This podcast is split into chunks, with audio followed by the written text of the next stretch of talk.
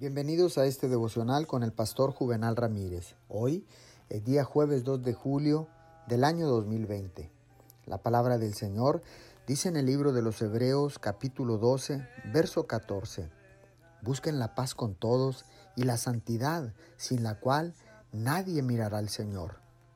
Desafortunadamente, hemos sustituido lo exterior por lo interior. Incluso en la iglesia estamos mucho más avanzados en asuntos triviales que en asuntos espirituales. En gran parte, esto se debía al declive de la oración. Con el declive de la obra de santidad había llegado el declive de la oración. Pero ahora podemos afirmarlo, que está demasiado claro que el énfasis en la obra de la iglesia actual sí es la oración.